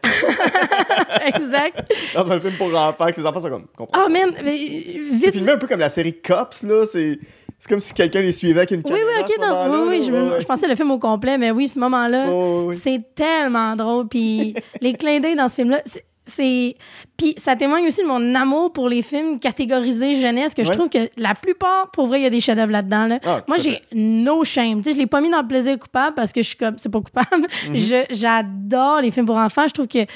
En plus, le fait que ce soit en animation, tu peux tellement aller partout, Ouais. tu peux aller dans la magie, puis c'est. Il y a des films pour enfants qui, qui, qui, qui créent des enfants merveilleux, Ouais. je trouve. là. Il y, il y a des films pour enfants qui sont porteurs de, de valeur. de, de- de plus grande valeur Ah, que ouais, certains ouais, films pour adultes. Absolument. fois. Je Shrek, c'est un bon exemple. C'est ça, avant, avant qu'on commence l'enregistrement, tu vas parler de Soul de Pixar. Oui. Inside Out, c'est la même chose. Oui. C'est tous des films qui, qui sont porteurs, pas juste de grandes valeurs, mais de grandes idées philosophiques, Mhm. mais adaptées à un public enfant. Puis c'est c'est tout à leur honneur. Je sais- bon, je, je fais comme peut-être pas euh, l'ambition d'avoir une grande philosophie au travers. On en a trouvé une quand même. Mais... Mhm. Ouais, mais c'est ça. J'étais j'étais étonnée de ton début pour euh, amener Shrek. Mais effectivement, puis c'est des films qui te surprennent des fois. C'est des, des courbes narratives que je trouve intéressantes. Tu sais, je veux dire, au final, des souvent, les films pour enfants, on va dire c'est cucu, mettons. On, on va dire euh, c'est prévisible, tout ça. Mais pour vrai, il y a des films de Marvel qui ont des courbes narratives semblables. C'est juste que Oui, oui. c'est- assumé, c'est bien fait, c'est touchant. C'est Moi, j'aime tellement les films. euh, mettons de Pixar. Mhm. Souvent, c'est des métaphores, c'est ce que j'aime, je pense. Euh, mettons, si je prends euh, Vie d'abeille ou euh, la métaphore du travailleur-travailleuse, il y a dans Soul, c'est la métaphore de l'artiste. Il y a- C'est imagé. Euh, mettons, une, une scène de Soul qui avait vraiment résonné, c'est quand, bon, euh, vite, vite, vite, vite, c'est comme une âme qui avait jamais eu de corps, qui Oui. se ramasse dans un corps. Et là, soudainement, il mange une pizza. Puis il la vit parce que pour lui, c'est la première fois qu'il goûte ça. Mhm. Puis là, là, il est comme, il la vit. Puis c'est, poétique quand il- le personnage mange sa pizza. Puis ça m'a tellement. C'était tellement poétique, je trouve, de. de il y a des choses qu'on prend pour acquis dans la vie, puis des fois de se reconnecter au moment présent, de, de- de retrouver cette naïveté-là. Fait que, tu sais, c'est un film pour enfants, puis c'est toujours bien juste une scène où il vit sa pizza, puis c'est un peu drôle, Ouais. mais moi, ça m'a vraiment résonné de comme, waouh, faudrait s'arrêter plus souvent, puis le regard du monde, puis tout ça. Fait que c'est des films métaphoriques que je trouve magnifiques. Ouais. Sur cette piste de d'apprécier les petits moments, on va aller à ton troisième coup de cœur, Oui. qui est probablement un des meilleurs films de 2021. Mhm. On- ben, je m'en rends compte au fil de la discussion, tous tes films parlent de s'accepter et d'une certaine manière d'introspection. C'était un peu farfetch pour Shrek 2. Mais Inside, il y a là, je veux dire, le, le titre, c'est, c'est- tu, tu dois être- tu dois aller dans l'introspection. Inside 2021, réalisé et interprété uniquement par Bo Burnham. Fou dans Euh, film pandémique. Pas un meilleur film sur la pandémie. C'est un chef-d'œuvre. il est sur Netflix. Vous avez, vous avez à peu près pas de raison de pas le regarder. Ah, rendu là, là. ouais, 95% des gens ont Netflix. C'est là, c'est une comédie musicale. Ouais. C'est, pour vrai, c'est dur à définir. J'ai essayé de. j'ai- C'est un film dont je parle beaucoup à Ouais. mes proches. J'essaie tellement de leur vendre. Je veux Mais c'est tellement. un film. Je, cons- je le mets C'est pas un dans- film. Ça a été vendu C'est une comme. expérience. C'est ça, ça, ça a été vendu comme un, un comédie special, un, spe- Ouais. un spectacle d'humour. C'est pas ça. Pour, pas pour ça. moi, c'est un film. Mhm. Ça, ça sur Wikipédia, comme- c'est écrit film. Oui, oui, c'est ça. C'est un Ouais. film parce qu'il y a, y y une, plus grande recherche esthétique puis une, une volonté de. Mhm. C'est pas, pas que dans les shows du monde, il n'y a pas de, de recherche esthétique, surtout dans les shows de Bob Burnham, là, mais re- regardez-le, c'est un film. oh, ben, premièrement, ça c'est pas fait sur scène en partant. Ouais. là, fait que ça a moins l'air d'un special. mais- Mhm. Ouais. Ouais, ça, là, c'est arrivé dans ma vie dans un moment. Tu sais, j'en parlais il y a deux secondes, mais je suis dans cette dernière année où j'ai travaillé beaucoup sur moi. C'est un film qui parle, il y a plein de sujets, mais il y en a un dont c'est la remise en question, l'introspection, justement, de, de, de Bo Burnham qu'on suit à travers lui. Fait que, ouais. C'est arrivé au. Tu sais, je disais tantôt, c'est un- c'est une expérience. Mhm. je, je le pense vraiment. Je pense que si j'avais écouté ce film-là aujourd'hui, j'aurais peut-être pas vécu ça pareil ou peu importe. Mais c'est. Ouais. Mais, c'est- arrivé au bon moment pour tout le monde qui l'a Oui, découvert. c'est ça, ça. qui est fou. tu sais, Puis, il est- je veux dire, s'il était arrivé plus tôt, par exemple, en janvier avec le couvre-feu où c'était un petit peu plus dark pour Mhm. tout le monde, là, je, généralise encore une fois, mais c'est quand même un moment socialement plus dur à vivre. Ouais. Je pense que s'il était arrivé là, il aurait résonné un petit peu trop fort. Oui, Je pense que ça aurait été même trop. mais c'est pas arrivé pendant le couvre-feu? C'est arrivé à la fin mai, début juin, OK. 30 mai, si je me souviens bien. Donc, on venait de s'en sortir. Ah ouais. Puis on commençait l'été. C'était vraiment, on arrivait dans un. On pouvait souffler un petit peu Mhm. plus. Puis là, ça, ça nous ramenait à ce qu'on venait de vivre. Je je pense fondamentalement que s'il était sorti avant, euh, ça aurait. Moi, ça m'aurait trop ébranlé. Ouais. Là, c'était comme un. Écoute, j'ai écouté ça, je me suis jamais sentie autant comprise euh, dans Mhm. ça. Puis je trouve que c'est un. Je suis contente que cette œuvre-là existe parce que j'ai hâte de la réécouter des, dans des années puis me rappeler de ce moment-là. Puis de. C'est vraiment un. Comme tu dis, là, par rapport à la pandémie, Ouais. je pense que c'est rien fait de plus vrai Ouais, sur plus ce comment. ouais. Oui, puis sur le ressenti qu'on avait. C'est ça l'affaire, c'est que tu, tu le suis à travers sa courbe, puis plus ça va, plus c'est deep, puis tout ça, puis tu, tu te fais emporter là-dedans. Mhm. Puis c'est vraiment les émotions que je ressentais, du moins moi personnellement. ce qui est intéressant, on, on en parle beaucoup comme d'un film pandémique, mais peu importe qui vit une période plus dure moralement euh, et Mhm. mentalement, ça s'applique aussi le, le- le- sentiment d'être pris chez soi puis de pas être capable de sortir. Il y a, il y a- il y a- le documentaire Dehors, Serge Dehors qui vient de sortir. C'est pas un documentaire sur la pandémie, ça reste un documentaire sur un gars en dépression qui n'est pas capable physiquement de sortir de sa maison. Puis il y a ça dans Inside aussi. Ouais, le point est intéressant entre les deux, effectivement. C'est. c'est veux, veux pas, c'est un peu un sous-texte sur la dépression. Oui, oui. Ouais, ouais. Oui, oui, c'est que Bob Burnham aurait pu sortir ce film-là il y a deux ans. Ça aurait été le même film. Mhm. Ça aurait été apprécié à un autre niveau, mais ça aurait été le Mhm. même film quand Parce même. c'est ça, c'est que les gens auraient moins facilement pu comprendre parce qu'il aurait fallu qu'ils aient passé à travers cette phase-là. Mais là, tout le monde, on n'a pas le choix d'avoir un minimum compris ça. Ouais. Ouais, ouais. C'est quoi les chansons qui t'ont le plus marqué? Ah, c'est. By the way, la trame sonore, je l'écoute tout le temps. là. Comme Ouais. c'est, de la bonne musique. c'est excellent, exact. C'est, Ouais. Par rapport à ce qu'il faisait avant, Bob Burnham, je trouve, avant, c'était plus des chansons qui, si t'as pas vu le show, c'est moyen. Là, là, je serais full à l'aise d'écouter ça euh, n'importe quand. Ouais. OK, les chansons que j'ai le plus aimées, c'est pas pour sa portée, pas pour rien de ça, mais côté musical, là, une que j'aime vraiment beaucoup, c'est euh, Unpaid Intern. C'est laquelle, celle-là? C'est la plus courte, là. Elle dure comme quelques phrases. Puis il raconte, euh, tu sais, les stagiaires pas payés. Puis il, il se fait couper, puis ensuite de ça, il l'analyse. Ouais, Plusieurs ouais. fois, Ah. c'est super méta, là, il s'analyse, Ah, l'analyse. oui, il s'analyse la regarder, puis il s'analyse après ça la regarder. Je ne comprends pas comment il a fait ce vidéo-là. tu-. Puis, Je, je comprends Ah. pas. Je- je sais comment des films sont faits à l'endroit, à l'envers. ce plan-là, je le comprends pas. ça a dû être si long. Puis, en fait, de façon générale, tu regardes Inside, toi, comme moi, I guess, tu as déjà eu à faire des, des trucs seul. Ouais. C'est interminable et je me déteste tellement. Puis, je pense que tout le monde, c'est ça. Tout, le monde a fait Hey, j'aurais pu le faire, mais j'aurais pas été capable. Des self-tapes, ça demande un amour propre. là. C'est. Oh, oh, oh. Si, si je vide la pièce dans laquelle on enregistre en ce moment, je peux refaire Inside, Oh. mais je Ah serais jamais capable C'est de une force ça, mentale que je te jure. Les gens qui écoutent à la maison en ce moment, là, essayez juste de vous filmer faire une scène de film tout seul. Ouais. Juste patenter ton micro, la refaire, de savoir que tu peux la refaire à l'infini, que tu es toute seule pour te juger que. Ah, ça t'amène dans une zone, sincèrement, que je trouve pas le fun. Puis lui, il l'a fait pendant. C'est fou. Fait que là, de, de, de voir le travail puis de voir la, la qualité de la réalisation, tu fais. Puis à quel moment t'es satisfait de toi là-dedans? Ah. À quel moment tu te dis, OK, c'était la bonne take? Ce que je trouve le fun, c'est qu'ils le disent. Ils, ils- ils en parlent un peu. Souvent, on, à la fin d'une tune que, que- donc on a vu, donc c'était la take qui, qui marche, Mhm. il dit OK, one more time.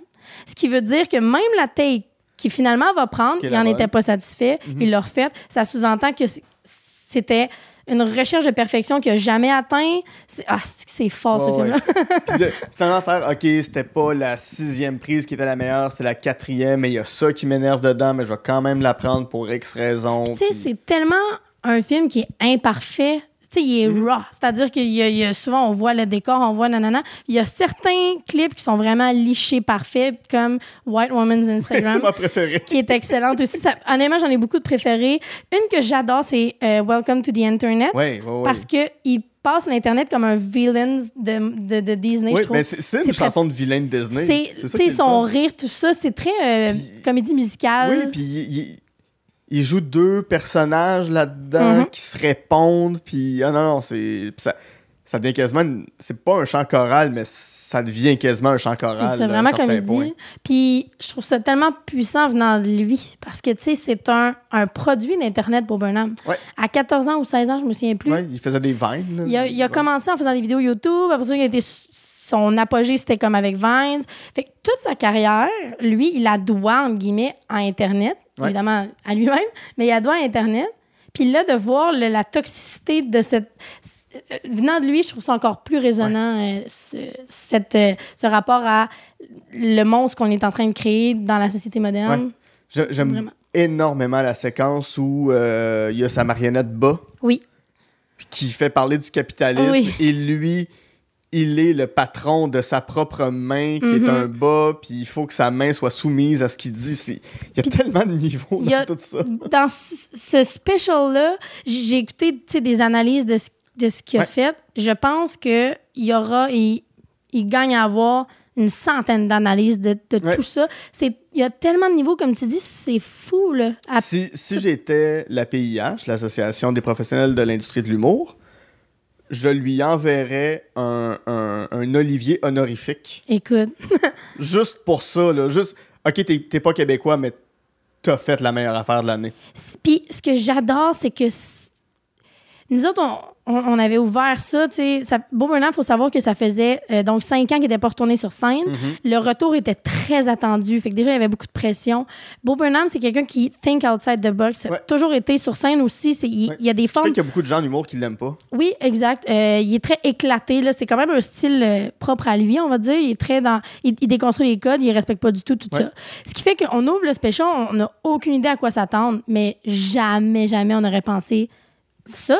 Parce que fondamentalement, ce n'est pas. Il y a des choses drôles, mais ce n'est pas drôle. C'est une Ouais. œuvre d'art. Puis est-ce que ça fait de lui moins un humoriste? Pas du tout. Je trouve ça vraiment cool, Non, ça aussi. il, il prouve juste qu'il n'y a, pas- il y a pas une façon de faire de l'humour. Mhm. Puis c'est pas juste du stand-up. C'est Mhm. pas juste du burlesque. C'est. L'humour, là, c'est bizarre à dire, mais c'est pas obligé d'être drôle tout le temps. Ouais. Puis il nous, a, il nous amène avec lui dans cette quête-là de pourquoi l'humour, c'est qui Ouais. les humoristes, qu'est-ce que, pourquoi moi je devrais parler. Tu sais, c'est un, un homme blanc cis, puis il le remet en question. Pourquoi Mhm. pour- on a-tu assez vu? de- Oh my God, que c'est à tous les niveaux. Genre, chaque sketch de, de cette œuvre pourrait être analysé pendant des heures. C'est. Ouais. c'est, j'en parle, j'ai des frissons. C'est vraiment bon. Par, par ton introspection, par les questions que tu te poses sur toi-même, sur des trucs que tu vis intérieurement, est-ce qu'un jour t'aimerais faire ton, entre guillemets, inside? J'ai pas ça en moi. on en parlait tantôt. C'est un. Je pense que tu peux. Tu peux. Tu peux. Voyons, Tu peux. Je suis rendu Marc Cassivi. Je suis rendu Marc Cassivi. Tu peux. c'est il y a j'aime le côté à quel point il est allé loin dans ses bébites puis dans sa vulnérabilité puis qu'il nous la montre sans aucune pudeur Mais c'est à force de la travailler. C'est dans ce sens-là où Ouais. je me dis, si tu travailles ça dans ton humour un Mhm. jour, puis que de plus en plus, tu sais, ce qu'on disait de féminisme tantôt, Mhm. Tu t'ouvres de plus en plus à ça, ça te fait de plus en plus de partie de qui tu es, mais j'ai l'impression que dans ton introspection, plus tu te poses des questions sur toi un jour, peut-être que tu vas être capable d'arriver à un spectacle qui parle de ça, puis que... ouais euh, c'est une quête que j'ai là d'être vraiment euh, vulnérable vrai euh, d'aller toucher à ces choses là je trouve que c'est un courage immense de d'oser Ouais. J'ai toujours admiré Bob Burnham pour ça, de façon générale. Je trouve que c'est quelqu'un qui ose, qui est courageux. Fait c'est juste que je- une œuvre comme ça, j'ai, je, me vois pas. J'ai l'impression que je serais. Puis je pense que tout le monde qui regarde ça, peut-être même lui-même, euh, jamais capable de toucher au. Ouais. À la de- grâce qu'il y a eu, puis c'est un accident un peu, là. c'est, euh, C'est c'est si bon, mais c'est c'est accidentel. Genre, je c'est sais même si pas s'il sait à quel point, à quel point c'est une œuvre qui résonne. Ouais. C'est ça. Je- jamais j'aurais la prétention de, ne serait-ce que toucher à un millième de ce qu'il fait, Mhm. Ce qu'il a fait dans cette œuvre-là, c'est-à-dire. Mais euh, mon Dieu, oui, je- je- ce serait un rêve. Puis de, de d'être toute seule comme ça, confrontée. Je pense que si c'est une œuvre qui est aussi. Je, je suis convaincue à 1000% que ce n'était pas voulu à la base, au début. là. Mhm. Tu sais, tu vois que tu le vois dans la courbe aussi quand je dis Ouais. on le suit, là, c'est qu'au début, c'est vraiment plus drôle, vraiment plus léger. Puis là, ça tombe dark, ça tombe dark. Euh, convaincu qu'il s'attendait pas à ça, lui non plus. Non, puis tu le vois, tu sais, sa barbe, ses cheveux poussent Mhm. Au, au- au fil du film. Là. Donc, tu comprends que ça a été enregistré sur un 6-7 mois, 8 mois peut-être. Ah, voir un an. Là, Puis voir ouais, ouais. un an. Puis entre deux chansons, il a pu se passer un mois et demi, deux mois, Mhm. là, juste parce que sa barbe est rendue plus longue, puis ses cheveux sont rendus plus longs. C'est un, un- travail colossal de, de, Ah ouais. de Puis- se, de se dire, OK, j'embarque. Mais tu sais, tu te dis, hey, je sais pas de quoi l'avenir est fait. Je, je, je le sais que le confinement va être long. Je, je vais le faire. Je suis sûre même que, tu sais, je disais tantôt une chance qu'il n'est pas sorti avant, nanana. Je suis sûre que lui, ça a été une petite déception parce qu'il est sorti tard. Ouais. Il y a un feeling dans moi que je pense que. puis Il dit d'ailleurs dans, dans le special comme quoi il s'attendait pas à ce que ce soit aussi long. Hmm. Mais. euh, ah, puis, ouais, puis on se sent tellement proche de lui Ouais. parce qu'il expose ses vulnérabilités. Oui, puis il voulait pas le faire sur la pandémie. Nous, on a collé ça à la pandémie, mais lui, il voulait parler justement de sa dépression puis de son 5 ans qui n'a pas, qui a pas été capable de monter Mhm. sur scène. C'est un spectacle là-dessus, mais Sur son anxiété. sur son puis, ouais. anxiété. C'est juste que c'est sorti au meilleur moment où tout le monde vivait la même chose que lui. Oui, c'est ça. On a vraiment raisonné avec ça. Ouais. Combien de fois j'ai dit raisonner dans le podcast, mon Dieu? Je sais pas, je sais pas. Après, après- après 52, j'ai arrêté de compter. C'est ça, le contraire. Mais ouais. J'ai choisi des films qui résonnent. qui résonne. Dis-moi des mots qui sonnent, des mots, des mots qui résonnent. on va faire une petite pause là-dessus, Joël. Au retour, on embarque dans l'horreur des ruptures avec Possession, un film que tu cherches à exorciser. Point, point, point. Et on remonte dans le temps où, supposément, qu'il y avait du temps. Autant il y en avait du temps, puis du temps, on en avait du temps à Saint-Élie-de-Caxton avec Babine. Oui. À tout de suite.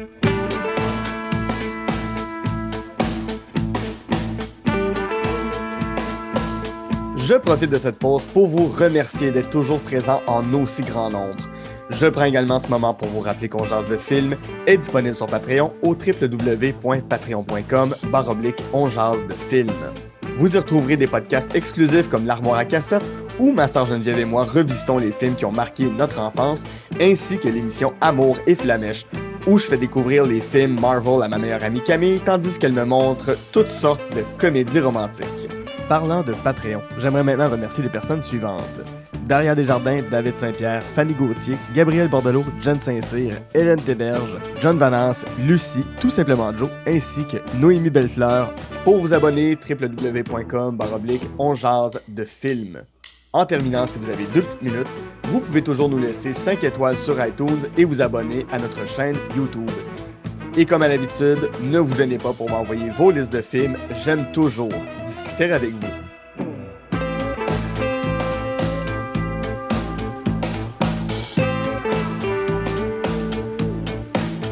De retour à Ongeance de film avec mon invité Joël Prudhomme, avec qui, en première partie, on a jasé de Promising Young Women, euh, Shrek 2 et Inside. J'aime juste dire le 2 dans Shrek apprécié. 2. Euh, euh, avant qu'on aille en, en pause, je l'ai dit, ton, ton film détesté, c'est Possession. C'est un film de 1981 euh, du réalisateur polonais Andrzej Zulawski qui m'en vedette euh, Isabelle Adjani et Sam Neill. Si vous ne replacez pas Sam, Ni- Sam Neill, c'est le docteur Grant dans Jurassic Park.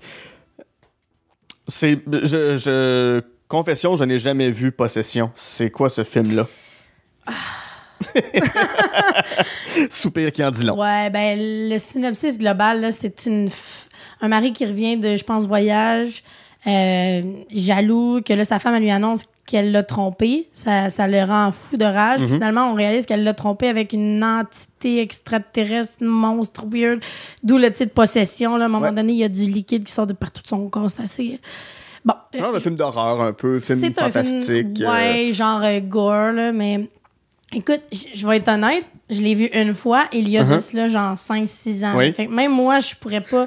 Il a fallu que je retourne voir le synopsis sur Internet pour pouvoir te dire le petit résumé que je viens de te dire. Tout ce que je me souvenais de ce film-là, c'est j'ai détesté ça. J'ai Ouais. eu un sentiment de. de j'ai pas eu de fun du début à la fin. Puis oui, c'était expérimental, puis ça t'amène quelque part, mais j'ai pas aimé ça, aller là. Ouais. Euh, c'était. Je trouve. Je veux dire, je suis quelqu'un d'ouvert sur le cinéma complètement éclaté, mais ça, j'ai pas aimé ça. Mhm. Puis l'affaire, c'est que j'étudiais en cinéma, moi, à- au cégep Lionel Group. C'était Ouais. un film, donc, obligatoire à voir. Puis j'avais comme pas le choix d'aimer ça, parce que là, c'était comme... Qu'est-ce que tu veux dire par pas le choix d'aimer ça? il y a, comme mettons, un snobisme, je trouve, dans les écoles d'art supérieur, surtout en cinéma, Mhm.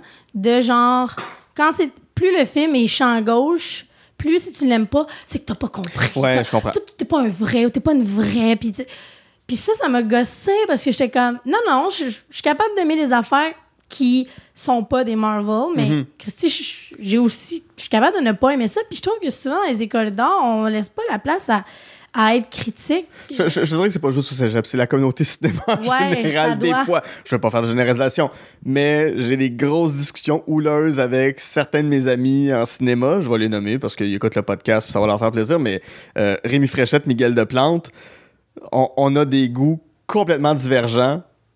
Puis ça arrive de temps en temps qu'un de la gang va me dire Ouais, mais toi, c'est bien, t'aimes les Marvel.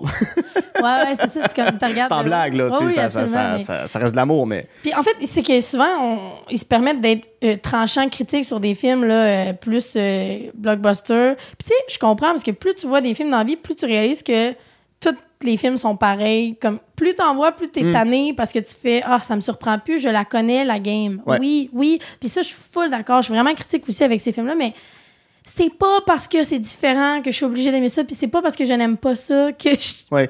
Puis il y a le fameux phénomène qui est, qui est encore plus snob, je trouve, de si t'aimes pas. En fait, quand une œuvre d'auteur, une œuvre euh, plus intime devient populaire, par exemple, euh, c'est arrivé à Parasite ou c'est arrivé à, à Roma de. de J'adore. de c'est Quaron qui l'a fait?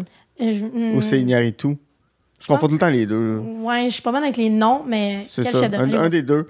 Euh, ben, tu sais, ces films-là sont devenus quand même assez populaires et soudainement, pour une certaine frange plus snob, c'était plus bon. Puis là, on va trouver tous les défauts. Ouais. C'était bon tant que ça restait à nous, puis que, puis que les gens se l'appropriaient pas. Mais C'est- bon tant qu'on n'est pas beaucoup à l'aimer, parce que nous, on, nous, on est capable de comprendre pourquoi c'est bon? C'est ça. Ce qui, ce qui était le fun de Parasite, pourquoi les gens ont continué de l'aimer, c'est parce que c'est un film coréen qui a gagné l'Oscar du meilleur film. Fait que là, c'était comme, OK, là, là, on a gagné quelque chose. Mais j'ai vu des gens dire qu'ils le détestaient, puis je pense que c'est parce que c'est devenu très populaire euh, d'aller voir Parasite au cinéma. Mais, mais ouais, sur, sur Obsession, est-ce que tu t'es senti coupable de pas aimer euh, un film que tout le monde aimait? Absolument. C'était ce feeling-là que tout le long du film, je le regardais puis j'étais comme, Ah, je le sais qu'en ce moment, je devrais aimer ça. Je le sais que j'ai comme pas le Mhm. choix d'aimer ça, mais maudit que j'avais pas aimé ça. Fait que cette espèce de feeling d'être forcé d'aimer une œuvre, ça m'avait vraiment euh, levé, le- levé le cœur. comme. Mhm. Puis ça revenait relativement souvent dans mes cours de cinéma. Puis là, ben, je dis cours de cinéma parce que moi, c'est ça que j'ai vécu, mais ouais, c'est ça. Cette espèce de snobisme-là, il m'avait gossé. Puis ça avait été. Comme j'avais tellement pas aimé celui-là que c'était comme. Ça, c'était la goutte de genre, c'est pas vrai que je vais faire assemblant. je vais ouais, pas ouais. avoir- C'est quoi les autres films que tu as pu voir au cégep qui étaient obligatoires, puis tu as fait, hey, j'embarque pas? Il y en a peu euh, en plus. Comme je dis, je suis quand même euh, vraiment ouverte. Puis ceux- puis ceux à l'inverse, que tu as aimé? Euh, je, je me, je me souviens, mettons, Shining, Mhm. à ma première écoute, j'avais fait, écoute, c'est bon, mais de là à faire des livres de ça, je l'avais écouté une deuxième Ouais. fois, puis là, j'étais comme, c'est un chef Il avait fallu deux écoutes, mais mon Dieu, j'ai un grand film. Fait Ouais. euh, Shining avait vraiment résonné. Tudor Nicole, euh, il y avait Mulholland Drive. Il y en a, Ouais, j'ai adoré euh, étudier en cinéma pour les films, justement. hey, ma culture cinématographique avant d'arriver là, là, c'était genre. il y en a- il y en a- J'étais j'étais très dans les grands clichés classiques. Puis Ouais, là, ouais. quand je suis arrivée là, C'est ben, ça te force à aussi à avoir plus loin que ce Mhm. qui se fait aux États-Unis. C'est super intéressant. Ouais. Fondamentalement, c'est le fun, regarder beaucoup de films, puis qui sont vraiment spéciaux, éclatés. Mais genre, je je sentais une pression à devoir triper sur celui-là qui était particulièrement, selon moi, mauvais. Ouais. Ouais. On va, on va passer à ton, à ton dernier film parce que malheureusement, Ouais, ça. presse, les amis. On jase, on de film. Euh, Babine, un film de 2008 réalisé par Luc Picard, film québécois euh, qui met en vedette Vincent Guillaume Motis, Luc Picard lui-même, euh, Antoine Bertrand, Isabelle Richer. Euh, la narration est de Fred Pellerin, basée sur un conte de Fred Pellerin. Ça, ça raconte quoi? Babine, Babine. Babine, c'est. Premièrement, je tiens juste à dire que si je dis que c'est mon plaisir coupable, c'est. Il Y a... La culpabilité, c'est pas le bon terme, c'est juste c'est tellement un feel good. Oui, oui, oui, C'est très, très, très bonbon. là. C'est ça, c'est un genre d'Amélie Poulain. C'est un genre C'est de. ça. C'est ça, là. Je trouve que c'est un. euh, la version québécoise de euh, le film avec Tom Hanks. euh, Euh, Forrest Gump? Forrest Gump. Je trouve que c'est notre version euh, câlin de Forrest Gump. Mhm. En tout cas, bref. Mais l'histoire de Babine, donc, c'est. Donc, on est dans l'univers de Fred Pellerin, très métaphorique, très imagé. Ouais. C'est le fou du village, donc euh, Babine, qui, euh, qui est super naïf, un peu à la Forrest Gump. là. tu Ouais, vois, le très, très candide, naïf. Puis, euh, comme c'est le fou du village, il se fait accuser de tous les maux. du- Mhm. Dès qu'il y a un problème, c'est la faute à Babine. Puis, euh, à un moment donné, Babine vo- voit donc, euh, je crois que c'était l'église qui était en feu. Donc, il a sonné la cloche du village pour annoncer à tout le monde. Et là, tout le monde accuse Babine, c'est sa faute à lui. Mhm. Alors que euh, nous, en tant que spectateurs, on le sait que ce n'est pas le cas. C'est euh, c'est magnifique comme film. C'est c'est- Puis il y a quelque chose de... Je suis tellement attachée à cet univers-là de Fred Perrin. J'adore Fred Mhm. Perrin en partant.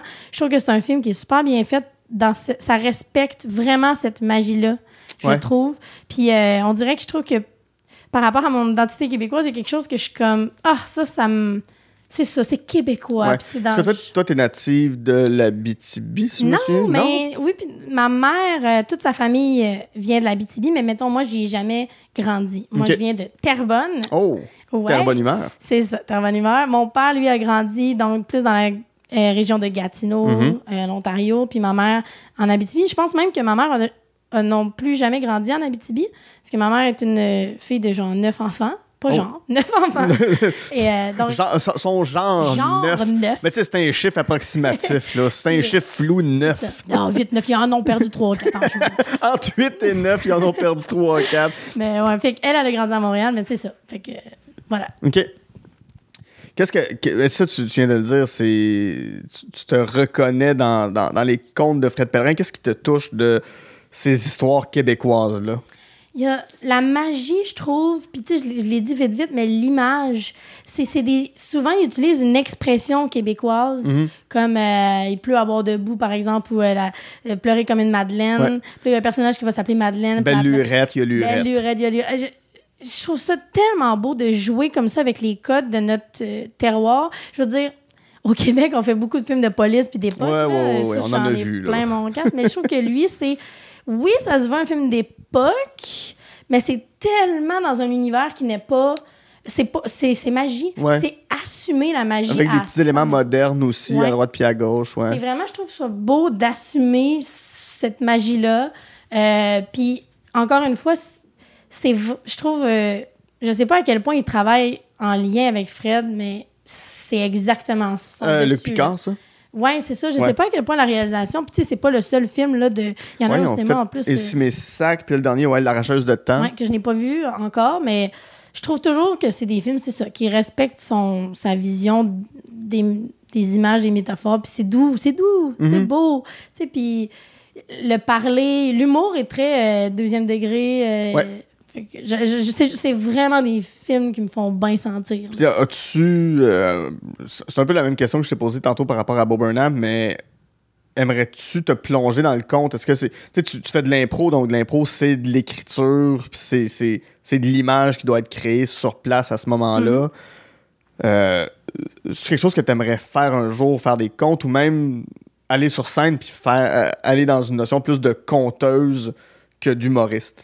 J'y ai, hey, j'y ai pensé beaucoup, beaucoup. Preuve que j'ai toujours aimé cet univers-là. Quand j'étais au cégep, je voulais faire, je voulais que mon numéro de cégep en spectacle, ce soit un conte euh, très drôle. Je voulais que ce soit un numéro d'humour, euh, mais qui fait, tu sais, je voulais aller voyager entre l'émotion puis tout ça. Ce que j'ai jamais fait, je pense que je suis pas encore assez bonne avec les mots parce que ça demande une, euh, ça demande une capacité là, de jouer vraiment beaucoup avec les mots. Ouais. Tu sais, souvent, c'est des. On est proche du poème, on est proche du slam, on est. C'est pas quelque chose à, la... à laquelle je touche beaucoup. Fait que j'avais. Je pense que j'ai un sentiment d'imposteur dans le sens qu'il va falloir que je- j'en consomme beaucoup plus. Ouais. Si je veux en faire, il va falloir que je travaille vraiment plus sur ma plume. Mais euh, mon Dieu, je. Oui, j'aillerais pas ça un jour, peut-être, avoir un numéro une fois ou un compte. Euh, je travaillais, comme je l'ai mentionné, dans les camps de vacances. J'ai toujours tripé à raconter des légendes. Mm. Je pense que c'était une de mes forces d'animatrice, de créer cette magie-là. C'est c'est lesquels tes, tes préférés? Euh, euh, par rapport à Fred Perrin ou non, non, non, non, en dehors de Fred Pellerin. J'ai- souvent, là, c'est des contes qui sont pas nécessairement. euh, euh, qui ont, comment je pourrais dire, qui sont pas euh, grand public, là, que tout le monde connaît. Mhm. Je pense que justement, les contes de quand, quand j'étais jeune, des histoires farfelues de il y a une, une baleine dans le lac, puis on te raconte pourquoi, puis elle vient Ah, d'où. ouais, ouais. dans le conte comme ça, je, je trouve ça fascinant, je- ça, me- ça me parle. Euh, j'ai adoré. Je veux dire, le terroir québécois est riche en, en contes là, de la chasse-galerie puis tout ça. Puis même si, euh, je- comme je disais, je suis un peu tannée de le voir au cinéma, tout ça, mais il y a quelque chose que je trouve beau. Il y a, il y a vraiment. D'embarquer dans un conte, ça t'amène à, à, à- Tu te laisses aller dans cet univers-là, puis tout ça. Ce qui me gosse, c'est le, le rapport au diable, puis à la religion, Ouais, ouais, qui ouais, est trop qui est souvent mais- là, mais il y, a- y y des histoires où le diable est pas là. Il y a des histoires de Mhm. loups-garous, il y a des histoires de, Mhm. de monstres dans la forêt qui Ouais. finissent par arriver, puis que c'est pas le diable. là. C'est ça, c'est pas le le maudit diable. Fait que, euh, puis tu sais, je suis quelqu'un qui a toujours aimé, je le disais tout à l'heure, les films pour enfants, de- de toute cette vision-là. C'est pas quelque chose qui me gêne Ouais. d'aimer autant euh, faire des choses pour les enfants. De, de, de- C'est pas quelque chose, tu sais, j'ai des lutins du Père Noël, c'est pas des choses qui me gênent. Moi, je trouve ça beau, je trouve ça magnifique, cette, ce regard naïf-là, cette, ouais, ce- cette magie-là d'embarquer à Mhm. fond. Fait que le conte, j'adore. Puis je trouve que ce film-là, ben, il, est- il est pile dessus. Je sais pas, je le trouve beau. Il est doux. Ben, euh, malheureusement, le temps des fêtes est, est- est terminé au moment où euh, l'épisode sort, mais si vous voulez prolonger le temps des fêtes, c'est, le genre de film qui fait très, euh, très ciné cadeau, Babine. Oui, vraiment. Comme je disais, feel good. Bon, oui, puis là, bon, on va être en janvier, c'est un mois gris, euh, t'as le même février. C'est, des mois gris, fait que regardez Babine, là, ça, Oh, ça- va faire du bien. Oh, ouais, un chocolat chaud. Oui. euh, c'est ça. C'est des, c'est des films d'après-ski. là. Un film d'après-ski. Oui. D'accord. Et ne pas confondre avec le film Après-ski, qui est un film folichon québécois. Ah, je l'ai même pas vu, bon. Non, moi, un film des années 70 avec Renan Angelil, euh, Oh, des gens qui font acteur. du ski et font l'amour. Bon, ben. C'était ça. Euh, ce qu'on appelait des films de fesses. Euh, voilà. Ah oui, ok, carrément. Oui. Joël, quel plaisir ça a été Moi de te aussi. recevoir sur On Jase de film. Qu'est-ce qui s'en vient pour toi en 2022? Où est-ce qu'on peut te suivre? Qu'est-ce que qu'est-ce qu'on qu'est-ce qu'on voit de toi? Oui, ben, euh, je, vous, je vous invite à, à vous abonner à mes petites affaires. C'est Oui. toujours le fun, c'est mon nom partout, là. Joël Prudhomme, Facebook, Instagram, YouTube. Euh, je suis euh, en train d'écrire. Ben là, c'est ça. Je suis en train d'écrire une web série, mais c'est le genre de projet qui prend du temps, fait que je sais pas à quel point. Si ça sort en janvier, je sais pas, là. On- En 2028, ça va être euh, probablement sur une plateforme inconnue, puis c'est ça ça. serait ça. Ben, je fais, je fais de la scène, fait que probablement cet été, je vais être, j'ose espérer Ouais. être dans certains Il y a festivals. plein de festivals. Fait que pour la souhaite. scène, c'est plus facile de me voir. Sinon, ben, euh, je, je, je travaille euh, tout le côté, euh, je fais des cours de jeu. Fait qu'à un moment donné, peut-être dans vos écrans, j'adorerais. Ça serait Et si vous êtes malade à Gatineau et que vous allez à l'hôpital, peut-être que vous croiserez Ou si vous accouchez, dans mon cas, c'est euh, Ah, ben, c'est euh, l'étage des accouchements. Fait que Super. Ben, tenir votre bébé. wow, quel honneur, une future vedette qui tient votre bébé. on vous souhaite d'accoucher à Gatineau. Très bien hôpital. Là-dessus, mon nom est Guillaume Saint-Cyr et avec Joël Prudhomme, on a Jasé de film.